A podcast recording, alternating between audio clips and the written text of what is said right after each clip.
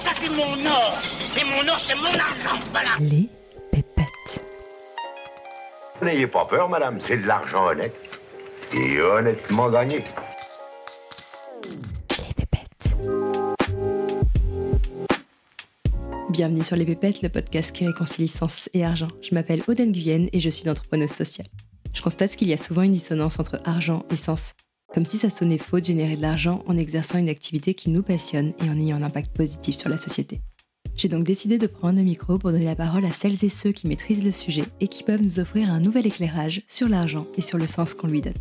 Et si après ça vous voulez encore plus de pépettes, retrouvez-moi sur Instagram, les pépettes podcast, où je serai ravie de papoter avec vous et d'approfondir les sujets qu'on aborde ici. Vous vous souvenez quand Victoria Guillaumont nous disait dans l'épisode 16 Ce sont les choix qui font une vie. Ça, mon invité du jour, Pierre Guilbeault, l'a bien compris. C'est ce qui l'a amené en 2019 à quitter son job chez Google avant qu'il ne soit trop tard, c'est-à-dire avant de s'habituer à un certain niveau de confort matériel et financier. Il se met dès lors en quête de créer le quotidien auquel il aspire.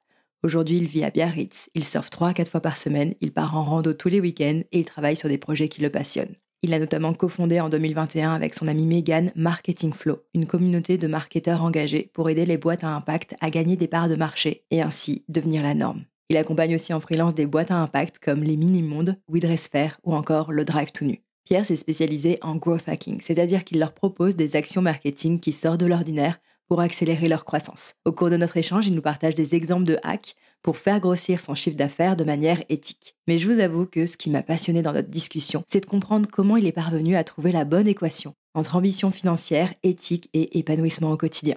Alors par où commencer pour parvenir à générer 250 000 euros de chiffre d'affaires en étant aligné et épanoui? Doit-on nécessairement faire un choix entre argent et sens? Comment passer d'une relation désintéressée à une relation monétisée? Quelles sont les barrières mentales qu'il a levées pour créer plus de richesse Trêve de papotage, je vous laisse sans plus tarder découvrir mon invité. Très bonne écoute. Salut Pierre. Salut Aude. Moi, je suis ravie d'être ici, chez toi, à Biarritz, et de te rencontrer pour la première fois en chair et en os. Parce que pour la petite histoire, on s'est connus en 2018. Donc 2018, il me semble que c'était quelques mois avant que tu te lances à ton compte. Ouais, tout à fait. Et tu avais proposé à Ticket for Change ton aide. Alors, euh, pour celles et ceux qui ne connaissent pas Ticket, c'est euh, une association qui euh, aide les personnes à remettre du sens dans leur carrière et avoir une activité professionnelle à impact, donc un job qui contribue positivement au monde. Et donc, à cette époque, tu avais proposé à Ticket d'offrir tes conseils gratuitement pour aider des entrepreneurs à impact. Et comme j'étais moi-même accompagnée par Ticket for Change, à ce moment-là, Ticket nous avait matché. C'est vrai. Et c'est comme ça que j'avais eu l'honneur de pouvoir bénéficier de tes conseils. Et je pense que tu t'en souviens pas, mais moi, mes, mes nos conversations m'ont marqué. Parce que je me souviens qu'à chaque fois que je te partageais une idée, en gros, ta réponse était genre génial, bah fais-le. genre, qu'est-ce que t'attends pour le faire? Si, je m'en souviens un petit peu. ah ouais. Et donc, du coup, tu me faisais vraiment en dehors de ma zone de confort. Il faut vraiment passer à l'action, faire pour savoir si ça va fonctionner ou pas. Donc, je pense que c'est la meilleure façon de tester les choses le plus rapidement possible et de voir si notre intuition était la bonne ou pas. C'est le côté un peu contre-intuitif de l'entrepreneuriat. Ouais. Tout entrepreneur qui se lance fait l'erreur de ne pas aller parler à ses clients assez, de d'avoir des idées, de ne pas vouloir les partager aux autres, etc. Et de pas assez passer à l'action. Et, et je sais que c'est dur et c'est pour ça que je pense que j'ai dû insister dessus. Mmh. Et tu sais que c'est suite à nos conversations que j'ai lancé ma première conférence, donc avec le mode avion, une marque que j'ai créée autour de la déconnexion numérique. Et je me souviens, moi, ça me paraissait une montagne, mais pour toi, c'était juste, euh, en gros, tu as un lieu, tu as des potes, tu as de la famille, euh, genre, fais ta première conférence.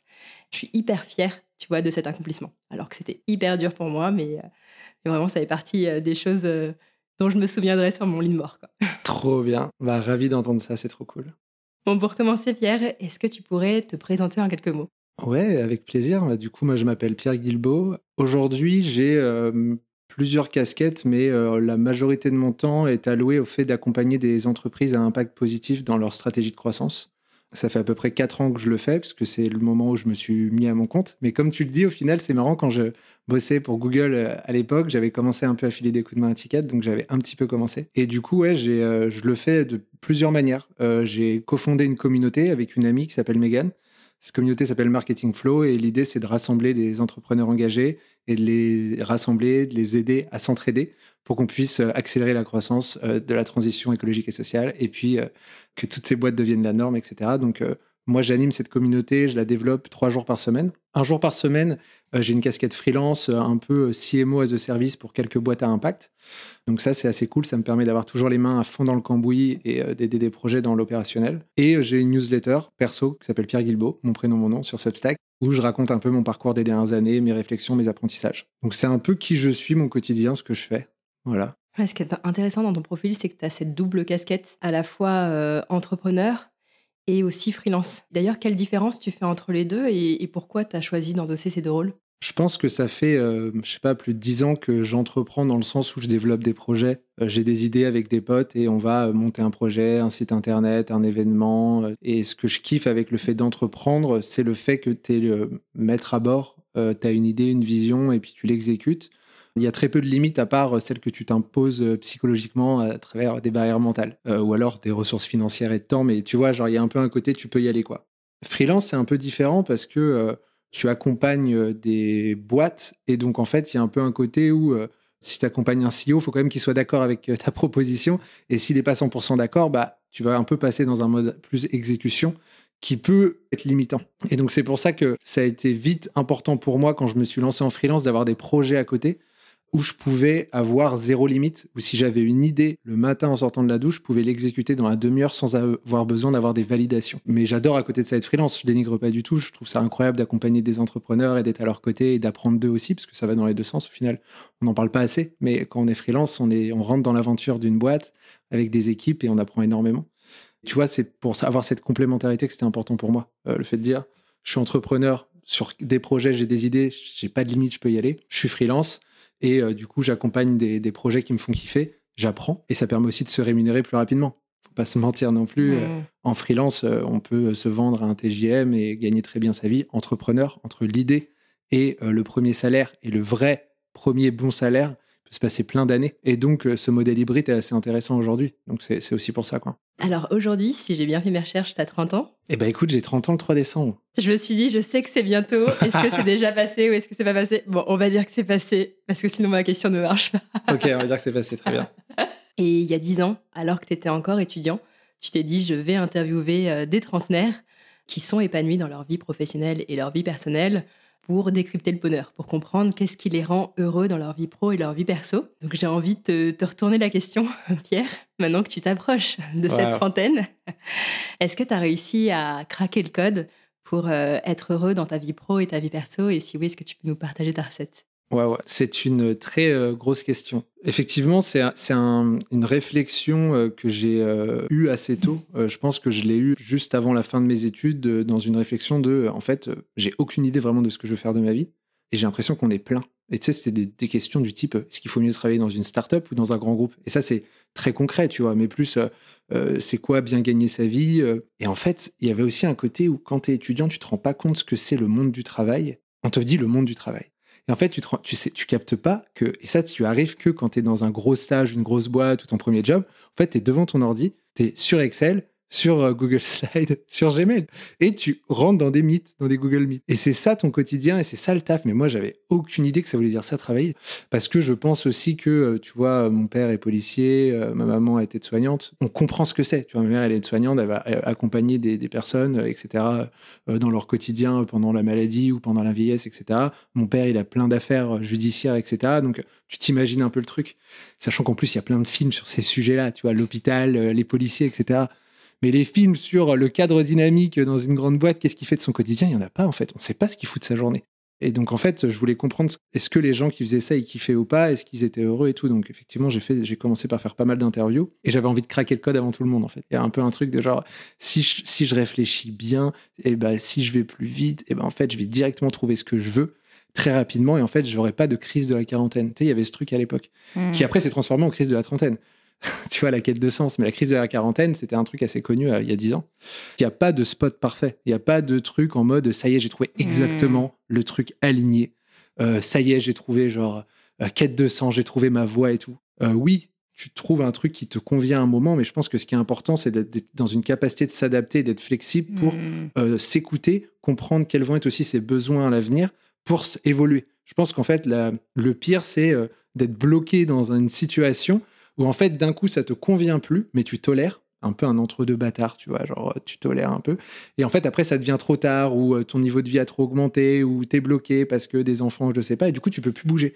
Et tu te trouves bloqué dans cette situation-là. Donc, euh, moi, je dirais que tu peux faire en sorte de faire de l'introspection, de tester plein de choses, etc., de comprendre ce qui est important pour toi, ce qui donne de l'énergie pour euh, trouver le quotidien qui te plaît, le somme des actions que tu vas faire au quotidien, avec qui tu vas les faire, pourquoi tu vas le faire, pour qui tu vas le faire. Ça, c'est des vraies questions qui sont hyper importantes, auxquelles j'ai essayé de répondre pour moi, tu vois. Et en fait, ça, c'est un instant T, mais putain, dans six mois, ça se trouve, ça n'a plus rien à voir. Dans un an, dans deux ans, c'est plus du tout ça. Et donc, du coup, il faut avoir cette, euh, cette capacité à s'écouter, à se convoquer soi-même. J'aime bien dire ça, tu vois, tu te convoques et tu dis, OK, qu'est-ce qui se passe en ce moment Je fais un point avec moi-même et est-ce que j'ai pas envie de faire évoluer les choses et c'est quoi ma vision de moi-même à 5 ans, à 10 ans, à 15 ans et comment je fais pour à la fois profiter du moment présent maintenant? Parce que c'est important, parce qu'en fait, euh, si on est tout le temps en train de penser au passé, c'était mieux la nostalgie, ou alors à projeter sa vie dans le futur, ça va être bien plus tard, en fait, on vit pas. Donc il y a un côté où il faut à la fois profiter du présent, mais à la fois mettre en place des actions qui vont permettre à l'avenir de ne pas se retrouver bloqué dans une mmh. situation qui ne nous convient pas. Donc c'est un peu ça, je trouve, l'équilibre à trouver. Et en fait, si tu es trop dans la préparation, t'es pas assez dans le présent. Et en fait, c'est toujours bah, le next. L'autre jour, je me suis dit, c'était quoi, il y a trois semaines, je me suis levé. Le matin, généralement, le week-end, ma femme, elle dort un petit peu plus longtemps que moi. Moi, je suis en lève tôt, donc je me lève vers 7-8 heures. Je me suis assis sur mon canapé. Je me suis dit, Pierre, si t'es pas heureux maintenant, tu seras pas heureux sur le canapé d'une grande maison dans 3-4 ans, dans 10 ans, tu vois. Donc c'est hyper important d'être heureux maintenant. Tu t'es dit ça parce que tu l'es pas en ce moment? Qu'est-ce qui t'a fait te poser cette question? Non, tu vois, je me sens globalement bien, mais c'est juste que tu as des moments où tu peux, tu vois, genre, c'est juste des, phases de réflexion. Genre, en fait, je réfléchis, je me convoque, je suis en mode introspection, et des fois, tu peux avoir des sentiments de, doute par rapport à mmh. des sujets ou d'envie, d'envie en mode, ah putain, je mets en place ce projet-là, je fais ça, et après, ça sera cool, tu vois. en fait, j'essaie juste de me rappeler à ce moment-là qu'il ne faut pas être dans le après, ça sera cool, parce que si tu es dans le après, ça sera cool, au moment où tu seras dans le après, tu seras encore dans le après, ça sera cool. Hmm. Donc c'était juste un moment de me recentrer sur moi et de me rappeler, il y a un moment, il y a deux ans, tu t'es dit à toi, après, ça sera cool et tu es là. Tu es dans ce hmm. canapé-là, à Biarritz, c'est cool, profite quoi. Donc c'était plus un, tu vois, un espèce de rappel à moi-même. Et je pense que c'est important parce que sinon, en fait, on, on se perd quoi. C'est hyper intéressant de, de comprendre comment trouver cet équilibre entre savourer le moment présent et construire pour l'avenir. Et moi, je trouve ça hyper difficile. Moi, pour le coup, je suis trop dans le présent et pas assez dans le futur. Et tu sais, il y a cette phrase de, je crois que c'est Steve Jobs qui dit euh, vivre chaque jour comme si c'était le dernier. Moi, cette phrase, elle me correspond pas du tout parce que si je vis chaque jour vraiment comme si c'était le dernier, en vrai, tu vas kiffer, tu vas surfer, tu vas voir tes proches, mais t'es pas dans la construction de l'avenir. Et moi, c'est ça qui est difficile chez moi, c'est d'arriver à, à construire et à préparer la suite. Je comprends, c'est un vaste challenge. Pour en arriver là où tu en es aujourd'hui, pour moi, ça demande de reprendre le pouvoir de sa vie et de faire des choix euh, conscients et impactants. Quels sont, disons, euh, les trois choix les plus audacieux que tu as faits et qui ont le plus d'impact sur ta vie? Euh, je pense que le premier, c'est le fait de choisir de quitter le confort d'un emploi très bien payé. Tu vois, quand je travaillais dans l'équipe Google en marketing, c'était mon premier job après mes études. Je sais que ton podcast parle d'argent, donc on peut parler d'argent. J'étais payé 50K l'année. C'était mon premier euh, salaire. Euh, c'était super confortable parce que je devais rembourser mes études d'école de commerce. Donc pour moi, c'était trop cool et j'avais jamais bossé dans des gros groupes de ma vie. Donc euh, je me suis dit, j'ai toujours bossé dans des incubateurs, dans des startups et c'est ça que j'adore. Mais je me suis dit, tu peux pas dire que t'aimes pas si t'as pas testé. Faut aussi être ouvert d'esprit. Et c'était une expérience hyper intéressante, mais le choix de dire, OK, je vois les opportunités, je vois le plan de carrière, je vois le, le confort. Il y a de la stimulation. En vrai, ça, il n'y a pas de doute là-dessus. Il y a des gens brillants, il y a des gens sympas, il y a une super culture, il y a super environnement. Mais est-ce que c'est idéal par rapport à ce que moi je veux faire de mon quotidien, c'est-à-dire quand je me lève le matin jusqu'à ce que je me couche le soir? Pas vraiment. Je me sens un peu bridé, tu vois, avec l'âme d'entrepreneur de, bah en fait, j'ai une idée, ah bah non, bah tu vois, il y a forcément il y a de hiérarchies, euh, il y a une stratégie globale qui peut venir des US et machin et tout, donc là tu peux être limité. Donc le fait de bien réfléchir et se dire, ok, bah moi en fait là il faut que je me mette à mon compte, donc que je quitte ça. Donc je pense que c'est un des premiers choix puisque bah tu sautes un peu dans le vide et tu dis, euh, bon, bah, il y avait un cadre, il y avait un plan. Et en fait, on enlève le cadre, on part euh, de tout ça et euh, il faut se le recréer. Euh, mmh. Donc, le repartir à zéro. En plus, quand c'est ton premier job, que tu dis que tu travailles chez Google, c'est le type de job où les gens te regardent avec des étoiles dans les yeux. J'imagine que ça faisait aussi peut-être la fierté de ta famille. Donc, comment tu as réussi à t'affranchir du regard des autres pour avoir le courage de poser ta démission de chez Google? Je, je veux pas faire la mauvaise langue parce qu'effectivement, c'est sûr que de dire que euh, tu tapes chez Google, en fait, il y a un côté status game, le statut social. En fait, tout le monde connaît. Ah, c'est cool, euh, ok, intéressant, machin. Tu sens un switch dans le regard des gens qui d'un coup te considèrent plus. Mm. Ça, c'est dommage, tu vois. Mm. Mais en vrai, c'est du coup, ça a quand même été un super passeport pour gagner du temps en termes de confiance et de crédibilité. Ça, c'est un truc que, en fait, tu peux perdre, mais en fait, quand tu quittes, bah, tu peux dire, tu faisais quoi avant? Bah, Je faisais ça, et en fait, tu l'as quand même, tu vois. Mm. Donc, euh, je dirais pas que tu as une grosse perte euh, par rapport à ça. Euh, il faut pas non plus voler à face. C'est-à-dire que moi, la personne qui- que j'étais et que je suis n'était pas euh, faite pour ça. Tu sais, il y a- je sais plus si c'est Einstein qui faisait ces citations. Si tu demandes à un poisson rouge de monter à, à l'arbre, Mm. euh, tu vas dire qu'il est idiot parce qu'il n'y arrive pas, mais non, en fait, c'est juste que c'est pas pour lui, quoi. Euh, moi, j'étais pas euh, 100% épanoui, et donc, en fait, euh, je rayonnais pas, forcément, tu vois. Et j'avais besoin, et j'étais plus dans des réflexions et dans de l'introspection de me dire, il faut que je trouve mieux pour moi. Je pense que tes proches, ils préfèrent te voir méga épanoui que juste dire, ah ouais, moi, je travaille chez LVMH, j'ai des places pour Roland Garros, euh, ok, et, et du coup, tu kiffes. Eh, mon manager est un peu infâme. Mm. ah ouais, d'accord. et- Ouais, non, c'est trop chiant en ce moment, j'ai trop de stress, machin et tout. Enfin, tu vois, encore une fois, il y a le sommet ça, de Une fois que l'iceberg. gratté et- la surface. euh, Exactement. Et donc, euh, moi, ça, ça m'importait peu. Mais par contre, effectivement, tu vois, il y a un délire où euh, tu t'habitues financièrement à un certain niveau de revenu. C'est ce qu'on appelle le biais d'ancrage en psychologie. Ça t'ancre à un certain revenu. Et du coup, bah, en fait, déjà, ça te pète une barrière mentale. Parce que moi, quand j'ai vu le, le salaire la première fois, j'étais en mode waouh. J'ai pris une claque. J'ai appelé mon père en mode tu sais pas combien et tout machin, tu vois.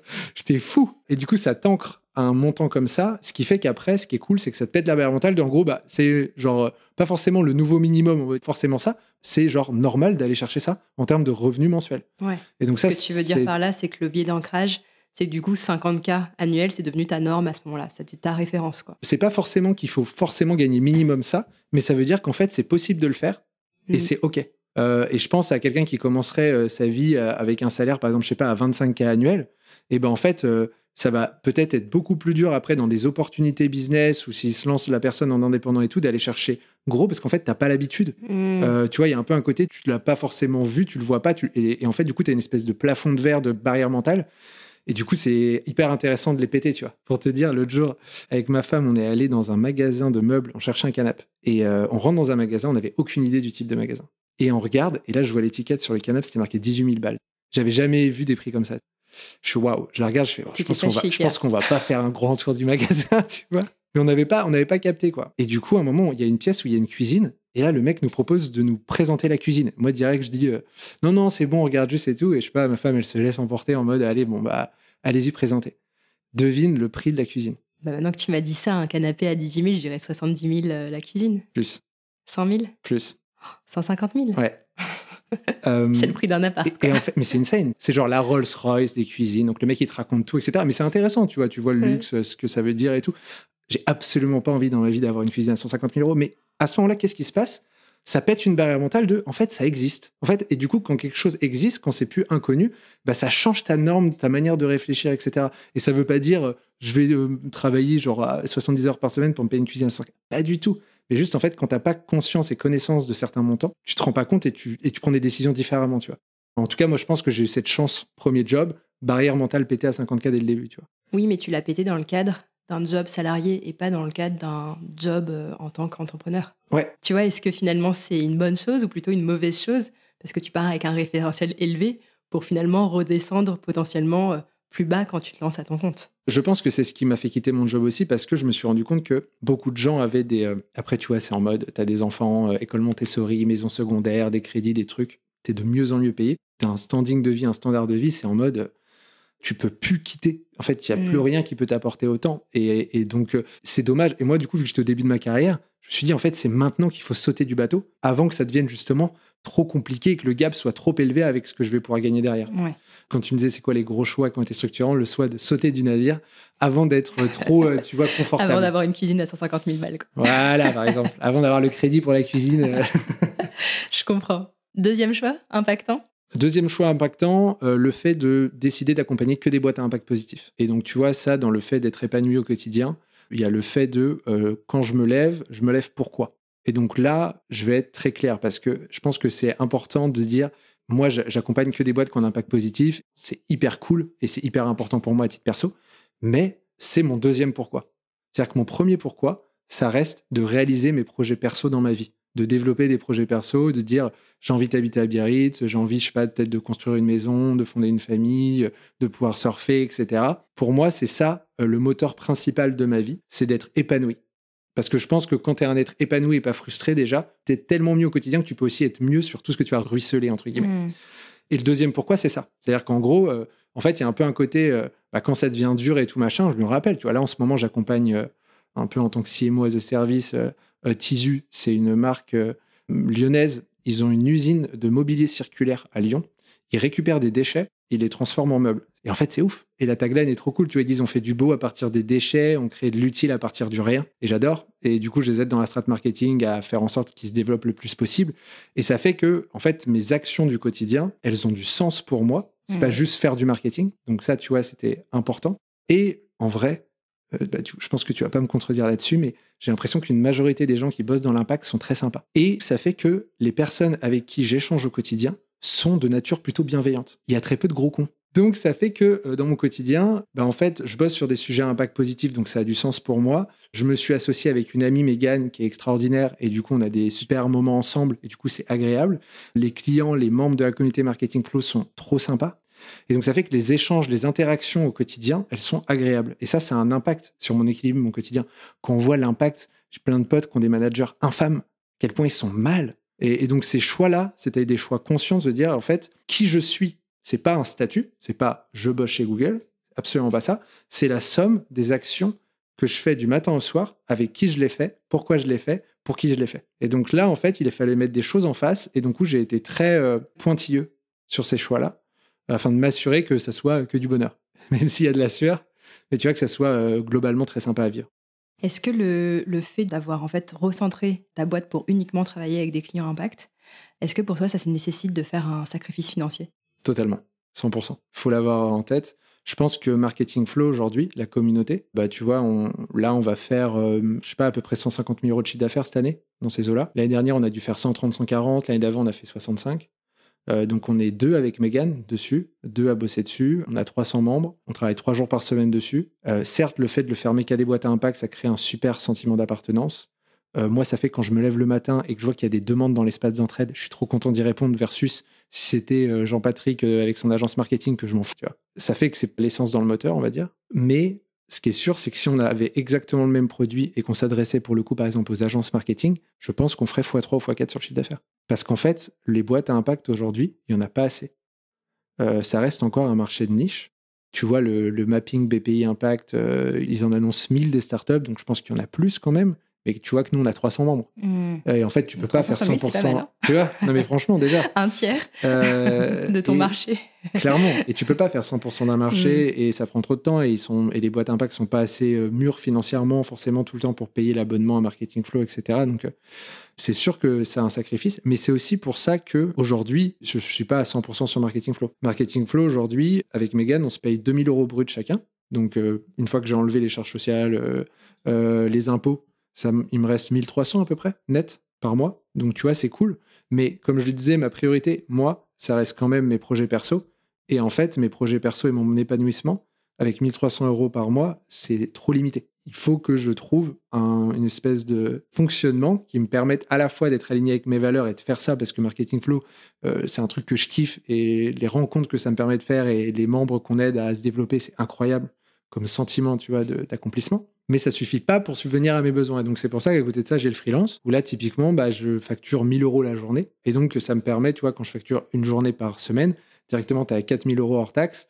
Je le facture actuellement avec ma micro-entreprise. Pour parler de chiffres, une fois que tu enlèves les 22% d'URSAF, et après, tu as les impôts, bah, je sais pas, sur les 4000, il reste, euh, je sais pas, je dirais, dans les 20%, 40%, enfin, je sais pas, 2500, un truc comme ça, net. Euh, donc, tu rajoutes les 1300, tu as 3800. Et en fait, généralement, j'ai d'autres revenus qui, s'ajoutent à ça, ce qui me permet de vivre confortablement. Mais du coup, il a fallu réfléchir à comment est-ce que je façonne ma semaine, comment est-ce que je suis euh, malin, entre guillemets, et aussi comment est-ce que je fais pour euh, développer ma notoriété et euh, mes compétences et les résultats que j'apporte pour augmenter euh, mon tarif euh, journalier en tant que freelance afin que je puisse accomplir mes projets perso qui, me- tiennent à cœur. Est-ce qu'il y a un troisième choix déterminant que tu as envie de nous partager? Euh, bah, le fait de bouger à Biarritz, peut-être. Comment ça s'est passé? De base, j'étais confiné à l'île Dieu. Tu vois où c'est ou pas C'est une petite île en Vendée en face de Nantes. D'accord. Tu vois, t'as Nantes, tu fais une ligne droite à peu près et une Et ça- petite île. Ok, ça donne envie d'être confiné là-bas. C'était sympa, c'était pas prévu. Hein. J'ai pas été en mode ah c'est le confinement, vite je vais aller sur une île. Euh, c'était plutôt qu'avec euh, Théo, un pote avec qui on avait développé un projet qui s'appelle la boîte numérique, euh, on est allé se faire un week-end là-bas de trois jours pour développer le projet. C'est un truc qu'on aimait bien faire. Où en gros tu, tu te cales trois jours sans distraction et t'es côte à côte et t'avances dessus. Et en fait en trois jours tu fais tellement plus avancé que du ongoing de temps en temps. Tu vois, ça Mhm. permet vraiment d'être focus. Donc on arrive vendredi, samedi, dimanche. Dimanche soir il y a Monsieur Macron qui dit euh, on est en guerre, euh, confinement. Le lundi matin, bah, les ferries sont annulées et on reste deux mois et demi sur les lieux. C'est fou que il vous ait même pas permis de rentrer. euh, Bah, c'était, euh, moi je me rappelle, il y avait la, la radio locale de l'île Dieu. Donc t'as achevé genre, je sais pas, le, le commissaire, enfin je sais pas, le gendarme en chef, je sais pas, bref, la médecin générale de l'île et le maire qui parlaient à la radio et tu pouvais écouter l'épisode aussi sur le site internet de l'île Dieu où la médecin elle était en mode, euh, ça va être une hécatombe. euh, avec la population qui est hyper vieille, tu vois, l'année, je sais pas, il y a Mmh. 3500 personnes, on n'a pas d'appareil pour respirer, euh, euh, faudra avoir des hélicoptères pour emmener à l'hôpital de La Roche-sur-Yon et tout. Avec Théo, on se regarde, on était en PLS, en mode, hmm, c'est la guerre, quoi. Genre vraiment, je pense qu'on est beaucoup à avoir vécu cette énorme peur de l'inconnu au tout début. Mais bref, du coup, on a vécu deux mois et demi sur une île. sans habits, sans slip quoi. Eh ben, moi, j'avais juste deux caleçons dans mon sac, donc euh, pour le week-end, tu vois. Donc, euh, bref. Euh, et du coup, ma copine, euh, qui est actuellement ma femme, euh, elle, elle allait se confiner chez ses parents à Bruxelles. Donc, en fait, on s'est pas Ah vu oui. pendant deux mois et demi. On s'appelait euh, très souvent et de temps en temps, je sais pas, on s'envoyait des maisons euh, du Pays Basque, tu des maisons face à la mer, à un million d'euros, en mode. Je te vois confiné dans ta chambre en train de rêver sur Instagram. Mais grave. Mais c'est important de rêver. Et ouais, tu vois, et on s'est envoyé ça en mode, ça serait ouf dans 10 ans, dans 15 ans, euh, tu vois, d'aller habiter là-bas, Mm. tu vois les belles maisons basques avec le style et tout. Quand le confinement s'est arrêté, elle, elle a pu avoir euh, le remote. Moi, j'étais déjà à mon compte et donc en fait, je faisais des visios avec mes clients. En fait, on était en train de rêver du Pays Basque. Pourquoi est-ce qu'on n'irait pas tester? Et donc en fait, on a pris un, un Airbnb pendant un mois. Puis après, on a repris un autre Airbnb pendant quatre mois. Et après, on s'est dit, bah, c'est la première. Moi, c'est la première fois de ma vie où quand je rentre de vacances, je suis content. Bah, notamment encore plus quand j'étais à Paris. Tu vois, il y a un peu ce délire de Paris. euh, Ouais. tu rentres de week-end. euh, Tu fais vraiment la gueule dans ta ah, 13. t'es pas bien, quoi. T'es pas en mode youpi, trop hâte, tu vois. Alors que là, tu peux te faire des super belles vacances. Et en fait, t'es sur le trajet retour et t'es en mode, Ah, j'ai hâte, ça va être trop cool aussi de retourner à Biarritz pour, euh, bah, moi, tu vois, le surf, la rando, etc. Et donc, c'est aussi ce choix-là, c'est-à-dire pour intégrer ces activités qui me donnent beaucoup de plaisir dans mon quotidien, dans ma semaine.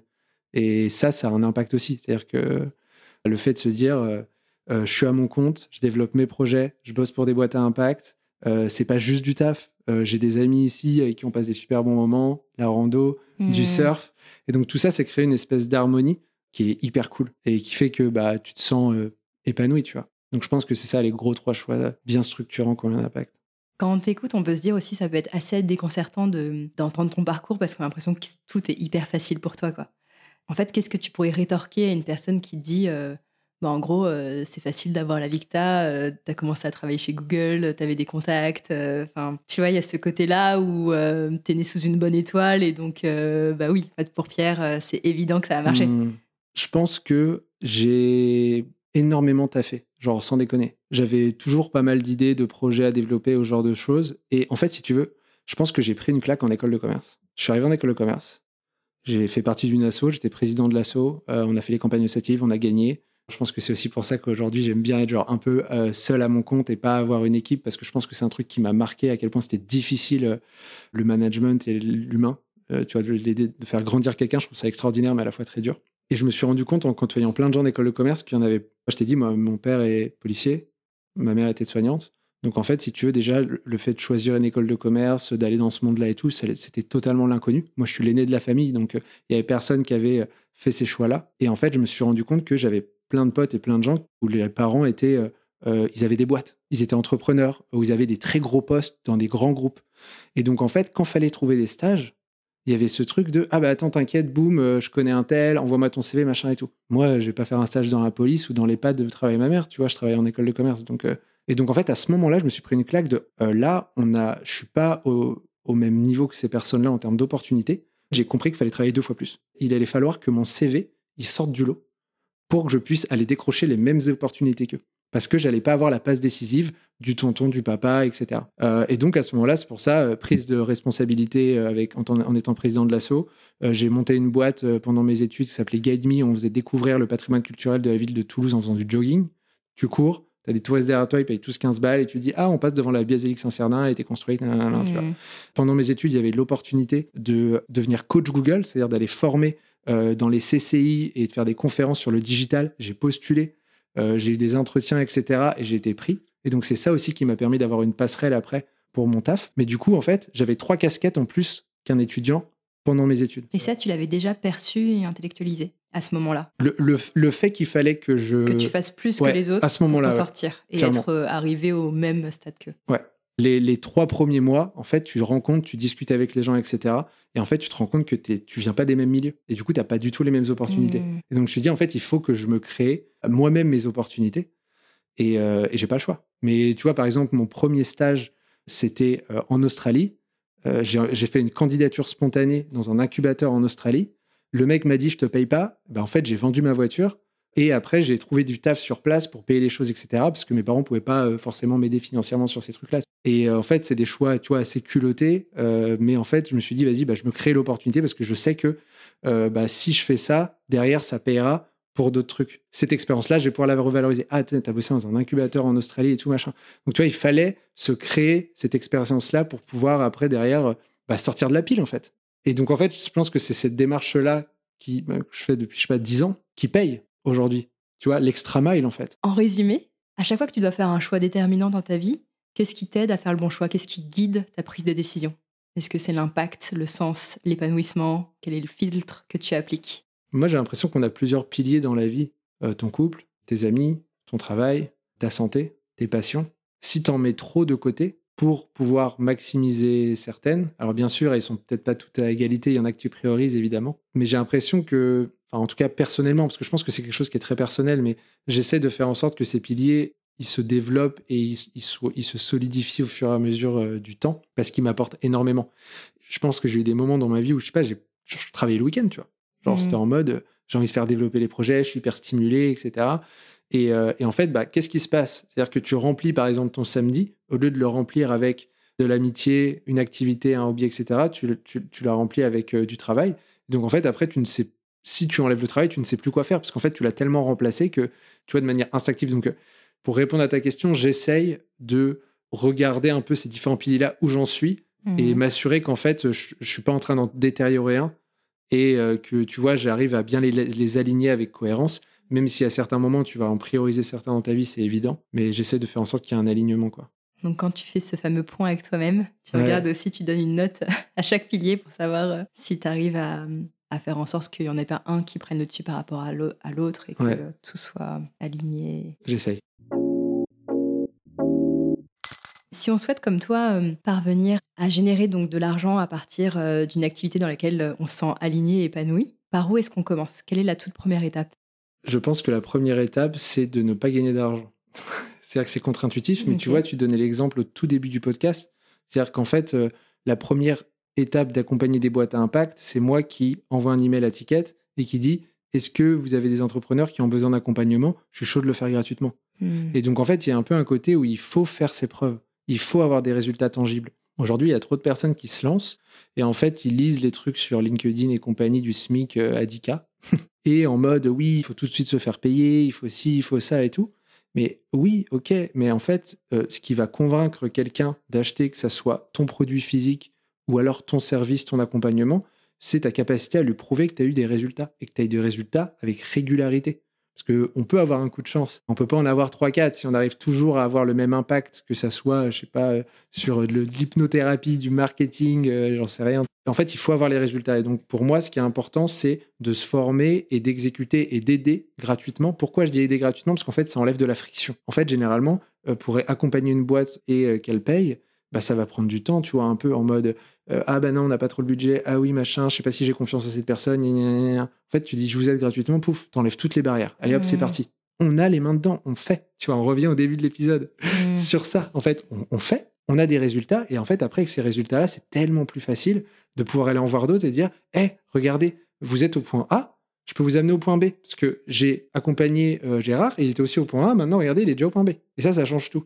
Et du coup, aller chercher des résultats euh, remarquables en travaillant, dur du coup. Parce qu'en fait, ça veut dire qu'il faut se former, il faut tester, il faut échouer, il faut se relever, puis on recommence jusqu'à ce que ça marche. Et on est tenace. Et bah, du coup, derrière, ça permet euh, très facilement de se vendre et de dire, bah ok, d'être une évidence pour les gens, bah aide-moi à le faire s'il te plaît. Tu insistes sur le fait qu'il faut travailler dur? Et en même temps, euh, pour toi, l'épanouissement passe par le fait d'avoir un quotidien qui te convient, qui te plaît. Est-ce qu'il n'y a pas une, une, dissonance entre le fait de, du coup, euh, devoir au quotidien travailler dur pour avoir ces résultats remarquables dont tu nous parles Ouais. Et en même temps, il faut arriver à apprécier ça? C'est une très bonne question. Euh, je pense que pour se reposer sur ses acquis, il faut avoir des acquis. Et en fait, les acquis, ça demande du taf. Franchement. Mm. Ça, c'est comme tout. En fait, euh, tu rentres dans un nouveau job, si tu es salarié, et en vrai, les six premiers mois, c'est la, la zone d'inconfort, la stimulation de dingue, je rencontre des collègues, des logiciels, des machins et tout. J'apprends plein de choses, je dois travailler un peu plus, je dois faire mes preuves auprès euh, de mes collaborateurs, de mon boss, euh, valider la période d'essai. En fait, c'est normal, c'est la vie, c'est comme ça. Peut-être que ça l'est pas, mais tu vois, j'ai l'impression que c'est un peu un cycle naturel. Et puis, au bout d'un moment, on arrive à mettre sous contrôle. Et on est plus à l'aise, tout est plus facile, plus rapide, etc. Et là, du coup, on peut euh, se reposer sur cette marche, entre Mm. guillemets. Il y a un peu un délire, je trouve, de tu montes sur des marches. Et en fait, à chaque montée de marche, ça va être un peu plus dur. Il va falloir travailler un peu plus dur. Et après, pouf, tu reviens sur un espèce de plateau où tu peux soit choisir de rester dans cette zone de confort, et Mm. du coup, tu vas moins grandir, peut-être être moins stimulé, mais peut-être que du coup, ça te permet d'être plus apaisé, plus équilibré dans ton quotidien. Et puis après, tu peux remonter sur une marche. Et en fait, le fait que la marche d'après, elle va éclater euh, ton équilibre, c'est est-ce qu'elle est très ambitieuse ou pas? Est-ce que tu n'es pas en train de sauter deux marches? À toi de choisir aussi la hauteur de la marche d'après, parce que tu peux avoir une marche qui est un peu moins élevée, qui te permet d'arriver à gérer ça. Mais en vrai, euh, il y a forcément de l'inconfort dans l'inconnu, il y a forcément de l'inconfort dans le fait de découvrir des choses, etc. euh, des difficultés. Ah mince, euh, je savais pas que ça allait marcher comme ça, je pensais ça, du coup ça me prend plus de temps et donc ça demande plus de travail. Tu vois, c'est un peu une équation. Et après, du coup, une fois qu'on est bon dedans, parce qu'on a bien compris comment ça fonctionnait, c'est plus facile de le, faire, quoi. Moi, il y a une réflexion que je me suis faite et, et je voulais avoir ton avis là-dessus. La question que je me pose, c'est est-ce qu'il vaut mieux partir de soi, de l'impact qu'on veut avoir sur la société ou du marché Et je te pose cette question parce que, par exemple, moi, quand j'ai été accompagnée par euh, Ticket for Change, donc eux, la porte d'entrée euh, qu'ils préconisent, c'est justement l'impact qu'on veut avoir sur la société. Quel Ouais. est euh, l'enjeu de société euh, qu'on veut résoudre? Quel Mm. est euh, l'enjeu de société qui nous prend aux tripes et c'est en définissant en amont le problème de société qu'on veut résoudre qu'on va pouvoir être capable d'imaginer cette solution. Quand j'ai été incubée euh, chez School Lab, qui est également une structure qui accompagne les entrepreneurs, eux, leur port d'entrée, c'est le Product Market Fit. Ouais, tout à fait. Euh, donc, euh, s'assurer qu'il y ait une bonne adéquation entre la solution que tu imagines et le marché, entre l'offre et la demande. Et donc, ma question, c'est, toi, avec le recul que tu as aujourd'hui, à ton avis, quelle est la meilleure porte d'entrée? Est-ce qu'il vaut mieux partir de soi, de l'impact qu'on veut avoir sur la société ou euh, du marché? En gros, si on veut hacker le process, Ouais. quel est le chemin le plus direct pour parvenir à, à trouver cette activité euh, qui a du sens et de l'impact et avec laquelle on va pouvoir euh, générer suffisamment de revenus Moi, c'est souvent un truc que j'explique aussi aux entrepreneurs des fois que j'accompagne, c'est, tu vois, typiquement quand on parle du positionnement et tout. Il y a des moments, il y a des entrepreneurs, ils ont un positionnement, mais ça résonne pas trop avec le marché ou du coup leur offre, c'est pas vraiment ce qu'ils voulaient faire à la base. Et donc Marocco, ça va être toujours de dire, bah en fait là, au niveau business, pour que ça se développe, même en termes d'impact, etc., faut aller là-dessus. Mais j'ajoute toujours ce truc de dire, après attention, je comprends que c'est ton projet, c'était ton envie à ce moment-là, et je peux comprendre, tu vois, vu que je suis un grand maniaque euh, du quotidien, que euh, si d'un coup euh, la mission te plaît moins, etc., bah t'auras plus la flamme pour te lever. Donc je pense qu'il faut trouver cette adéquation. Tu vois, par exemple, nous, avec Megan, on n'a pas écouté le marché. Et c'est pour ça qu'en fait, on stagne en termes de chiffre d'affaires, entre guillemets, on est capé. On peut pas faire un chiffre d'affaires incroyable parce qu'en fait, le marché, il est tout petit. Et donc, je trouve que il faut pas s'enfermer dans du. Euh, en fait, euh, bah, c'est ça que le marché veut et du coup, faut forcément faire ça. Tout dépend de c'est quoi tes priorités dans la vie, etc. Est-ce que tu optimises pour le business, pour le chiffre d'affaires, euh, etc. Ou est-ce que tu optimises pour ton bien-être et le quotidien et les tâches que tu fais? Mais ce qui est sûr, c'est qu'il y a un équilibre à trouver. Il n'est pas facile. L'autre jour, j'ai partagé une réflexion sur LinkedIn de dire je pense que c'est très dur, ce truc de choose your hard. Choisis ce qui est le plus difficile pour toi. Genre, est-ce que le plus difficile, c'est d'avoir plein de sens, un sens incroyable dans ta vie Genre, vraiment, t'es waouh, mais d'avoir très très peu d'argent. Ou alors, euh, en fait, euh, tu gagnes 4K par mois, mais t'as zéro sens et tu souffres, tu souffres, tu souffres parce que t'as des sens. En fait, les deux, tu souffres. Bah, les deux, là, j'ai pris les exemples extrêmes. Je vois beaucoup de gens qui quittent leur taf pour faire, par exemple, euh, prof de yoga, euh, je sais pas, de la poterie. Et donc, en fait, par exemple, la poterie, tu vas commencer à faire des super belles œuvres, au bout d'un moment, les vendre. Pour en vivre, waouh, c'est un délire, tu vois. Donc, en fait, Mhm. qu'est-ce qu'il y a? Pour le vivre, il va falloir que tu deviennes prof de poterie, limite. En fait, c'était pas ça que tu voulais faire à la base. Mais en fait, le marché, il est là. C'est-à-dire qu'en fait, il faudrait faire euh, trois ou quatre ateliers de poterie avec 15 personnes chaque jour. Et là, tu vas commencer à revenir à un salaire euh, intéressant euh, que tu aurais aimé avoir. Mais du coup, est-ce que c'est vraiment ça qui te plaît? Je pense qu'il y a un entre-deux à aller chercher qui est pas facile. Après que le futur du travail et le fait d'avoir des semaines hybrides où tu peux te dire j'ai un petit side project, je fais un peu de freelance, je fais un peu ça. Aujourd'hui, je trouve que ça nous permet d'aller Mhm. tendre vers ça et c'est ça qui est stylé. Et cet élan naturel que tu as pour aider les autres, c'est quelque chose qui est inné chez toi Ou est-ce que euh, justement tu proposes ton aide gratuitement euh, parce que tu es un fin stratège? Je, je sais pas. Mais c'est une trop bonne question qu'il faut que je me pose parce que là, en ce moment, tu vois, vu que c'est la fin d'année, je rentre dans une belle petite phase d'introspection pour bien comprendre euh, ce qui s'est passé dans l'année, les moments difficiles, les moments cool, pour apprendre et éviter de reproduire certaines erreurs, ajuster, etc. Là, j'ai bien conscientisé que, je pense comme beaucoup d'entrepreneurs, j'étais addict à la stimulation et à la progression. Le fait de faire avancer les choses, tu vois, là j'ai une newsletter, je fais un post LinkedIn, je mets en place des choses, qu'est-ce qui se passe? Pouf, gratification, il y a un nombre d'abonnés qui augmente. Mm. Les choses avancent, je me sens bien, de la dopamine, pouf, Mm. je mets en place un nouveau projet, un une nouvelle annonce, il y a de la nouveauté, etc. Des commentaires de personnes, ah trop cool, génial, bravo, ah c'est hyper agréable, dopamine, etc. Tu vois. Donc en fait, à force d'être dans, cette, euh, dans ces cycles-là, je me rends compte qu'en fait, j'ai développé, je pense, une espèce d'addiction. Quand tu es dans l'action, et bah, qu'est-ce que ça crée? Ça crée des réactions. Et ces réactions, si tu fais les choses bien, elles sont potentiellement positives et c'est agréable. Donc là, j'essaye de me dire, OK, il faut que je me sevre. Mon bonheur, mon équilibre ne peut pas être lié à des triggers externes Mm. de genre des abonnés qui augmentent, quelqu'un qui me dit que c'est cool ce que je fais. Ça doit être purement intérieur. En fait, je ne dois pas être défini par mes projets, je ne dois pas être défini par mes actions, mais juste, enfin, tu peux être défini par tes actions, mais tu vois, genre, plus par qui je suis, comment je me sens. Donc ça, c'est hyper important. Donc c'est un truc, euh, c'est un processus très long. Je pense que je suis parti totalement live, c'était pas exactement ta question, mais tout ça pour te dire que, effectivement, la question du pourquoi j'aide les gens, franchement, je, je, je sais pas, j'ai une pulsion d'aide, quoi. J'adore aider. Je sais pas, par exemple, je suis en Australie, ma coloc, elle monte un business de femme de ménage à domicile à Sydney. Elle met en relation des backpackers avec euh, des gens qui sont pétés d'oseille dans les gros euh, euh, neighborhoods chers, tu vois, de, de Sydney. Et du coup, elle prend une marge. Genre, je te paye 20 dollars, tu vas faire une heure là-bas et le client me paye 35, machin, tu vois. Mm. Et elle, elle fait ça un peu à la mano avec le bon coin local et elle, elle veut développer une plateforme. Et moi, de manière intuitive, en fait, vu que je suis stimulé par l'action, par la progression, par le fait d'apprendre des choses aussi, la curiosité, et ben en fait, je suis en mode, vas-y, bah, je vais t'aider à faire la plateforme, tu vois. Et en fait, je passe genre euh, trois soirs par semaine avec elle et je kiffe. Et, et après, il y a mon Et voisin. sans arrière-pensée. À aucun moment Non. tu te dis. euh, Franchement, non. C'est c'est vraiment pas. J'ai pas du tout envie d'être prétentieux ou quoi, mais je, je pourrais pas calculer le nombre d'heures que j'ai passé à aider des gens gratuitement. C'est c'est- mm. c'est des milliers, je pense. C'est un truc de ouf. Mais du coup, effectivement, au bout d'un moment, je pense que quand tu as beaucoup aidé, tu as besoin d'avoir une espèce d'équilibre dans, dans cette euh, balance. Parce que si toi, tu t'y retrouves plus financièrement et que tu es toujours, entre guillemets, la bonne poire qui aide et tout machin, en fait, ça va créer une grosse frustration. Et je pense que un être humain frustré ne peut pas avoir un impact positif. Donc, c'est très important d'enlever cette frustration-là et de se sentir bien. Et donc, c'est pour ça qu'au bout d'un moment, bah, en fait, tu, fais payer tes services, etc. Et peut-être que tu apprends à dire non. C'est une bonne question, la question pourquoi et d'où me vient ce, besoin d'aider. Je te demande ça parce que je pense que, contrairement à, à toi, c'est euh, une part de moi que j'ai pas assez développée et que j'aimerais plus développer. Tu vois, je pense que je fais partie des gens qui euh, répondent en général euh, positivement quand on leur demande de l'aide, mais offrir mon aide spontanément aux autres, Ouais. euh, c'est quelque chose bah, qui mériterait d'être développé. Et donc, quand on n'est pas naturellement l'abbé Pierre, qu'est-ce qu'on peut mettre en place dans son quotidien? Quels sont les, les réflexes à adopter pour s'assurer de faire preuve de générosité dans Ouais. sa vie professionnelle? Bah, je pense que ça passe déjà par s'intéresser à l'autre.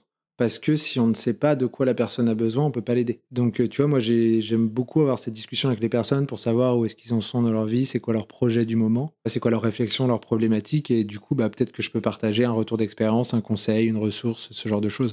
Donc, il faut d'abord creuser avec la personne pour pouvoir offrir son aide, parce que sinon, ça aurait pas trop de sens.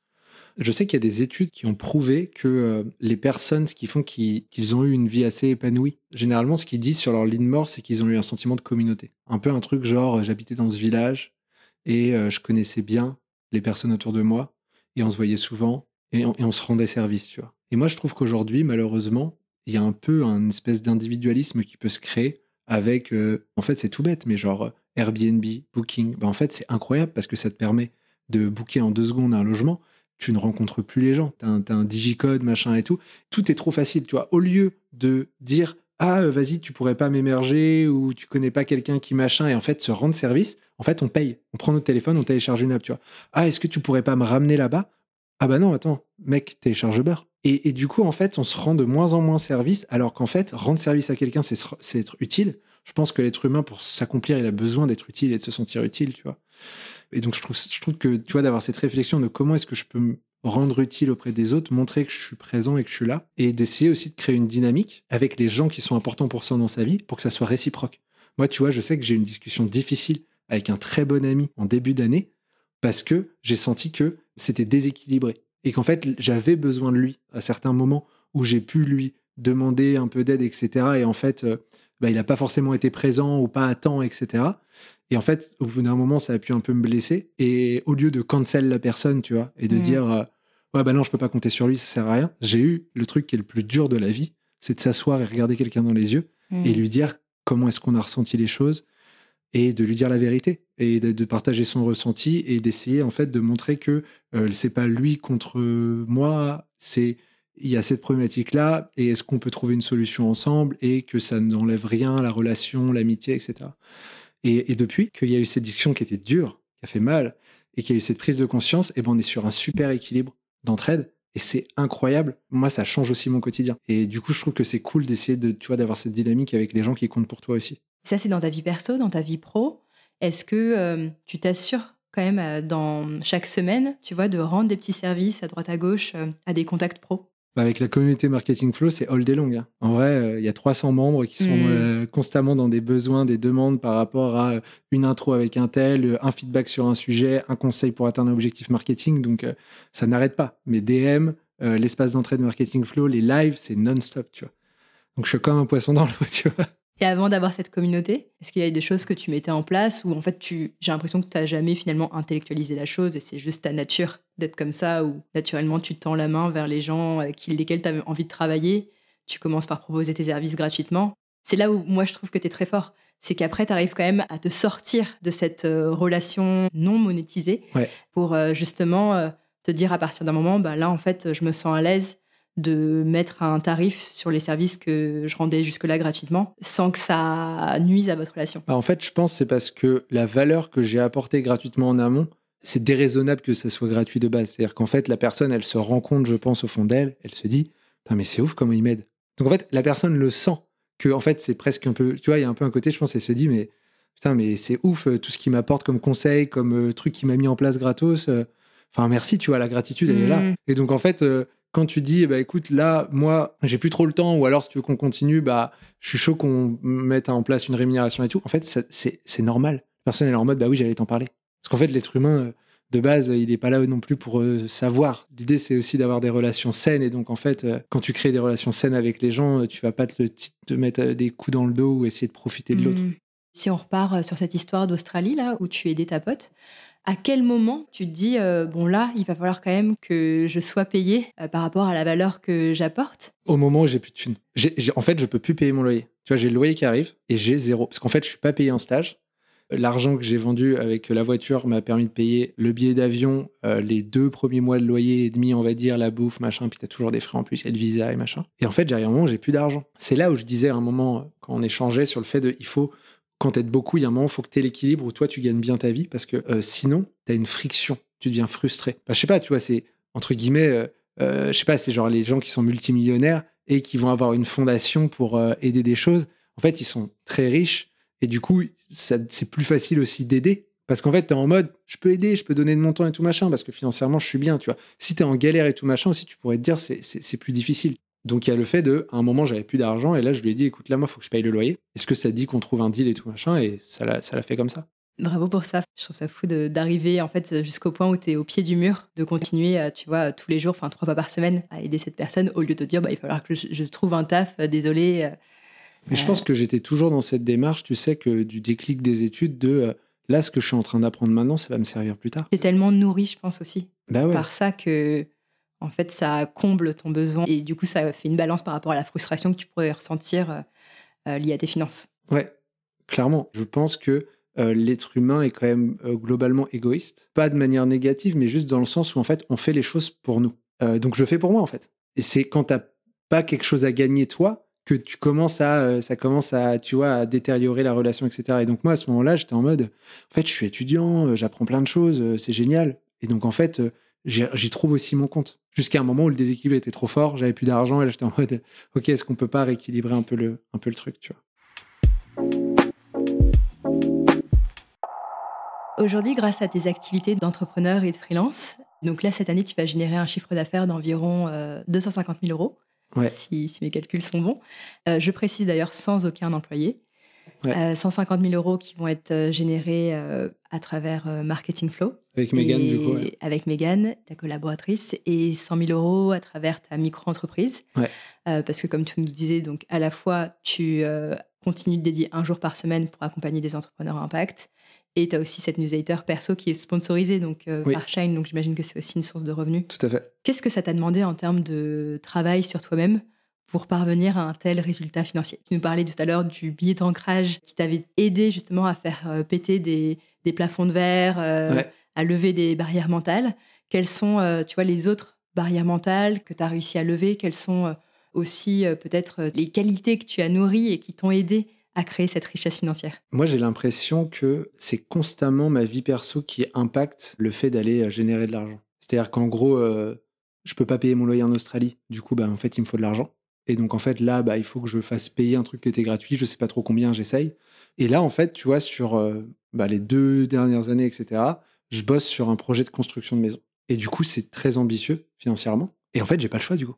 En fait, c'est, ça demande, tu vois, tellement d'investissement qu'en fait, c'est dans une position dos au mur. Faut mmh. augmenter ses tarifs, faut réfléchir à comment gagner plus. Et donc, en fait, à chaque fois, c'est le projet perso qui alimente les décisions pro et les choix. Si j'avais pas ce projet-là, si j'avais pas décidé d'acheter et de, et de, de construire, et que je louais un appartement, je sais pas, par exemple, 1000 euros par mois à deux, 500 euros, en fait, moi, je vis avec, euh, tu rajoutes 1000 euros, je vis avec 1500 euros par mois, tu vois. Mmh. Pas besoin de plus. Donc, en fait, le plus, après, c'est peux l'investir, tu peux préparer la retraite, tu peux faire plein de choses. Mais là, le fait d'avoir un projet qui demande plus de capitaux fait qu'en fait, ça te met dans une mouvance de bah allez, c'est parti quoi. Et je pense que c'est, en tout cas, moi, c'est comme ça que je fonctionne. C'est les objectifs ambitieux dans des projets personnels qui me mettent en mouvement. Et en fait, il y a un côté pas le choix. Donc, faut augmenter ton TJM.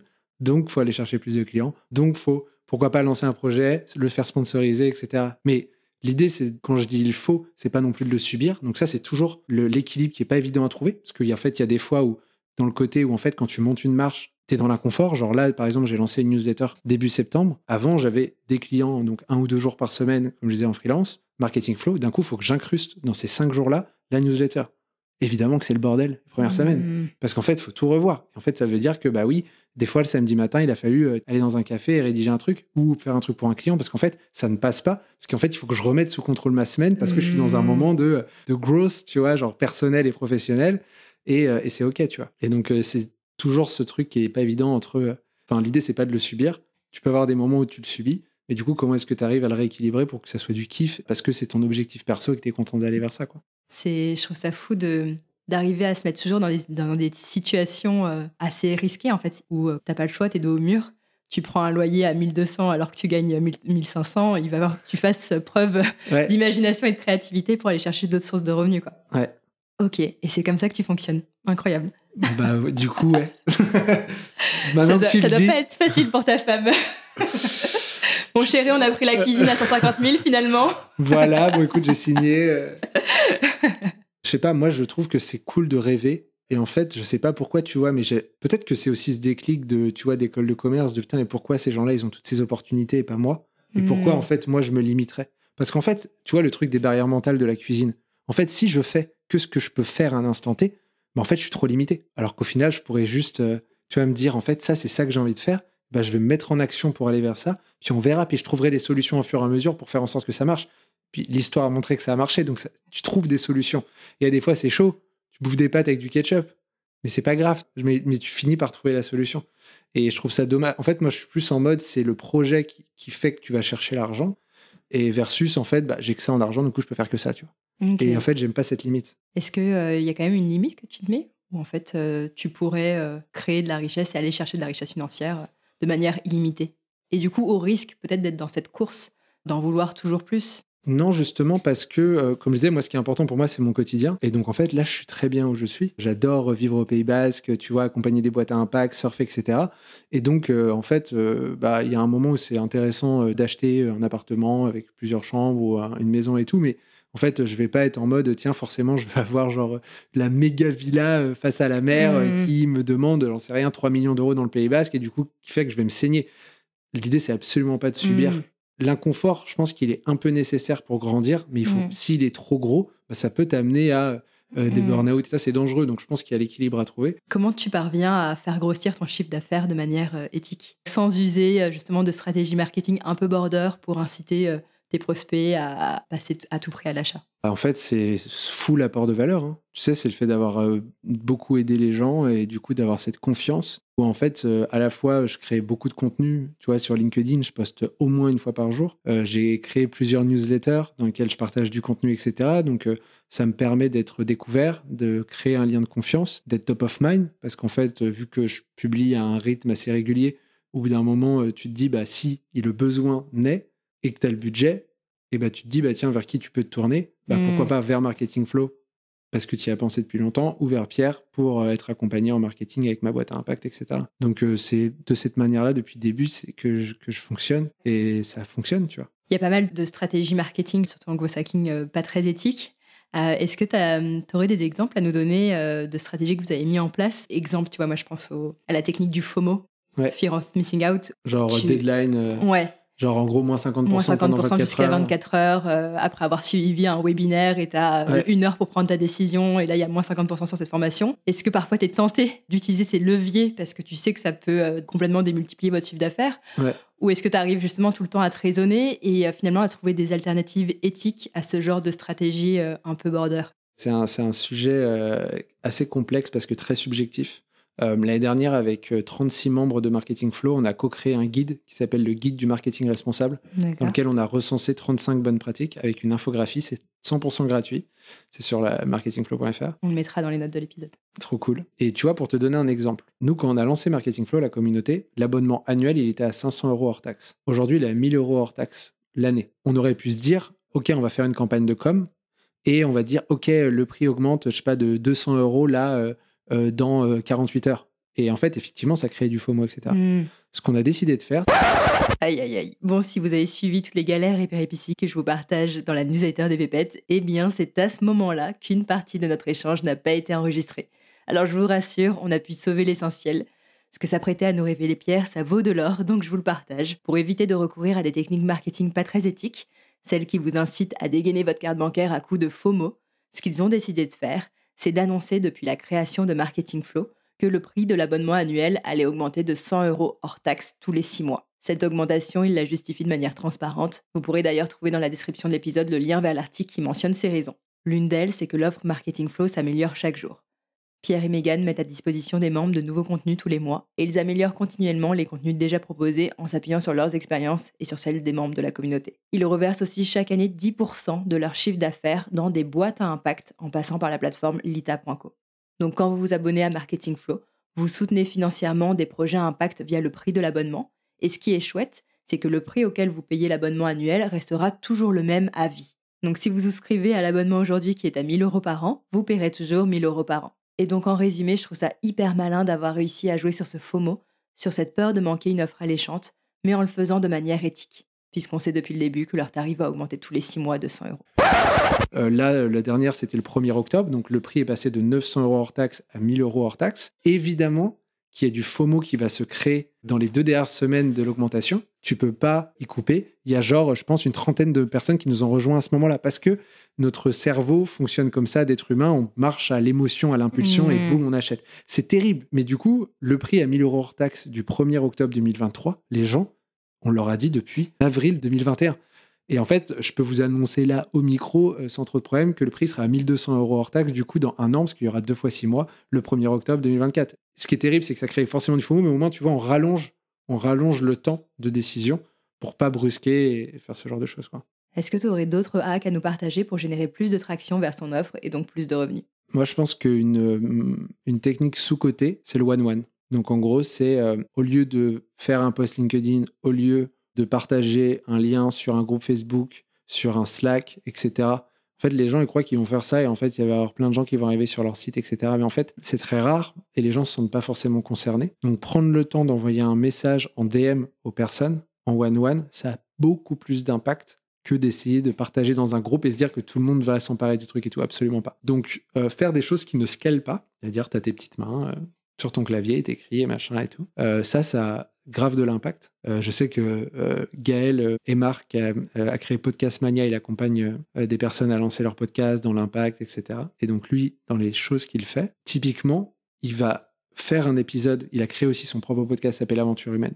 Il va faire un épisode avec quelqu'un sur les 1h30, il va se rendre compte qu'il y a des petites thématiques qui vont venir à certains moments. Ah, on a parlé de ça, on a parlé de ci et ça. Mm. Et en fait, ces thématiques, il les associe à des personnes et il se dit, il peut leur envoyer un DM en leur disant Ah, à 1 minute 25, on a parlé de ce sujet-là, j'ai pensé que ça pourrait t'intéresser, etc. Tu vois. Mm. Mais en fait, cette personne-là, elle l'écoute, potentiellement, elle le partage à deux personnes, potentiellement, elle le partage à son groupe de personnes sur ce sujet-là, etc. Tu vois. Et en fait, faire ce taf-là, bah oui, c'est chiant. En fait, ça fait toute la diff. Donc, ça, c'est le premier truc. Et le deuxième truc, c'est c'est toujours plus facile de rentrer en contact en one-one avec des gens quand ils t'ont donné leur permission. Et la permission, elle se fait de manière implicite quand les gens, ils ont interagi avec ton contenu. Le fait de publier sur les réseaux sociaux et après de regarder qui a commenté, qui a liké et après d'aller discuter avec eux, ils sont beaucoup plus ouverts. Donc c'est pour ça que c'est intéressant d'avoir de faire les deux parce que c'est tellement plus simple. Une personne est beaucoup plus ouverte, elle a liké ton contenu, ça a brisé la glace, c'est parti, tu peux rebondir dessus, merci, nan, nan, et en fait là, là, là, tu vois. Et donc je pense que euh, faire toutes ces choses à la main au quotidien, ça a beaucoup plus d'impact sur les effets cumulés que d'essayer de faire des grosses stratégies. C'est drôle parce que vu ton expertise, on s'attend à ce que tu nous donnes des techniques d'automatisation, ce genre de choses. tu nous amènes au contraire à plutôt remettre de l'humain dans notre façon de faire. Je, vais te donner un exemple très concret. J'ai lancé la newsletter sur Substack le 8 septembre. J'avais fait du teasing trois semaines avant en disant je vais atteindre 1000 abonnés avant d'envoyer la première édition. Ce que j'ai fait. Donc le 8 septembre, j'avais 1000 abonnés. À ce moment-là, il y a un mec, je ne sais pas, je connaissais pas. Sur LinkedIn, je vois qu'il lance sa newsletter qui s'appelle Le Plongeoir. Il a 1000 abonnés en même temps que moi. Je ne le connais pas. Je lui envoie un message sur LinkedIn et je lui dis Salut Guillaume, euh, je vois qu'on a tous les deux lancé euh, sur Substack au même moment. Donc lui, ce qui est cool, c'est qu'il décrypte des industries avec le côté opportunité pour euh, mener des projets dans l'impact, etc. Donc c'est super, je vous conseille d'aller jeter un œil au plongeoir. Et du coup, je lui dis, est-ce que ça te dit que potentiellement on recommande nos deux newsletters et on peut se faire un petit call pour se faire des tips et tout? Et ce qui est fou, c'est que ce mec-là, c'est l'ex-CEO de Agricool, qui faisait partie des boîtes de The Family, etc. Où moi, quand j'étais étudiant, je suivais ce truc-là, tu vois. Donc là, je me retrouve avec Guillaume, que j'ai suivi quand j'étais étudiant à travers les news de The Family, etc. Et en fait, maintenant, on s'appelle une fois par semaine pour s'apporter de la valeur et se partager des recos de ce post LinkedIn, il a bien marché en format pour me ramener des abonnés sur ma newsletter. Euh, j'ai testé un webinaire, ça m'a ramené 50 abonnés. J'ai fait ci, j'ai fait ça, etc. Là, la croissance, elle est mutuelle. En fait, on, on s'entraide en mode co-marketing, entre guillemets. Et en fait, on grossit ensemble. Et euh, Substack, typiquement, il y a un système de recommandation où lui m'a ramené déjà plus de 1000 abonnés sur ma newsletter. Mmh. Un tiers de mes abonnés viennent euh, de Guillaume. Et en fait, de base, c'est moi qui l'ai contacté pour lui dire et ça dit qu'on se file des conseils, etc. Tu vois. Donc, euh, donc encore une fois, ce délire d'aller Ouais. aider, apporter de la valeur, en fait, tu te rends compte que finalement, bah, tu reçois tellement plus. Mhm. Ouais. Et finalement, ça a été ton meilleur levier et ton meilleur investissement. Exactement. Pour aller tranquillement vers la conclusion, euh, si tu avais des millions d'euros sur ton compte en banque, tu ferais quoi au quotidien? Franchement, là, je pense que je ferai ce que je fais. hein. Peut-être que, euh, je sais pas, je développerai peut-être certains de mes projets beaucoup plus rapidement. Parce que moi, j'ai pas envie de lever des fonds. Parce que j'ai pas envie d'avoir la pression des investisseurs, parce que je sais que ça va niquer mon quotidien. Mm. Je le vois dans les entrepreneurs qui lèvent. C'est pas évident. C'est des choix de vie. Mais moi, j'optimise pas pour euh, le scale et les millions. J'optimise pour mon quotidien. Et donc, si j'avais plein de millions sur mon compte en banque, ça veut dire que les projets qui me tiennent à cœur, euh, Marketing Flow, ma newsletter perso, euh, et peut-être d'autres projets, euh, projets perso d'une maison et tout, je pourrais les faire plus rapidement et peut-être en faire d'autres. Donc, en fait, j'en ferai plus Hmm. ou plus rapidement, mais je changerai pas ce que je fais. Bon, c'est bon, t'as passé le, le- le test pour savoir si t'étais épanoui. Euh, dernière chose que je demande à tous mes invités, Pierre, qu'est-ce qui chez toi vaut tout l'or du monde? Quelle est ta plus grande source de richesse? Ma moustache. C'est vrai que t'as une très belle moustache, je tiens à le dire. Merci, elle vaut tout l'or du monde. Euh, ma liberté euh, géographique, de décision, de pensée, je prends énormément de plaisir dans euh, le fait d'avoir une idée et de la mettre en place dans la seconde. Et, euh, et ça, c'est parce que je suis libre Mm, mm. euh, à 100% de mes choix. Et tu vois, quand j'accompagne en freelance des boîtes, aujourd'hui, j'ai une certaine expertise qui me permet de faire en sorte que quand je dis, bah écoute, je te recommande qu'on fasse ça, ben, en fait, généralement, il m'écoute et on le fait. Et bien sûr, toujours chaud de co-construire et d'avoir des feedbacks pour que ça soit bien aligné et tout mais euh, ça me permet aussi d'avoir cette liberté de mouvement, même aujourd'hui euh, dans mon activité de freelance, qui est assez cool. Et les résultats parlent d'eux-mêmes, donc ça me permet de continuer à avoir euh, cette approche-là. Mais clairement, ma liberté, ça, ça n'a pas de prix. Franchement, zéro.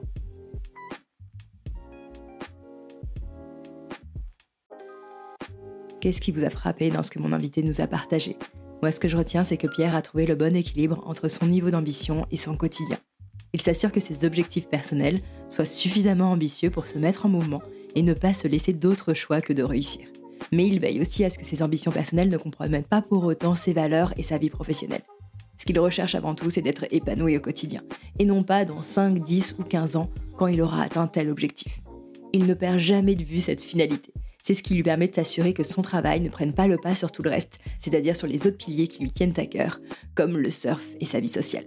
Ces dernières années, il a fait des choix impactants pour avoir le quotidien qui lui plaît je vous adresse les questions qu'il s'est posées pour vous amener vous aussi à réfléchir à ce sujet.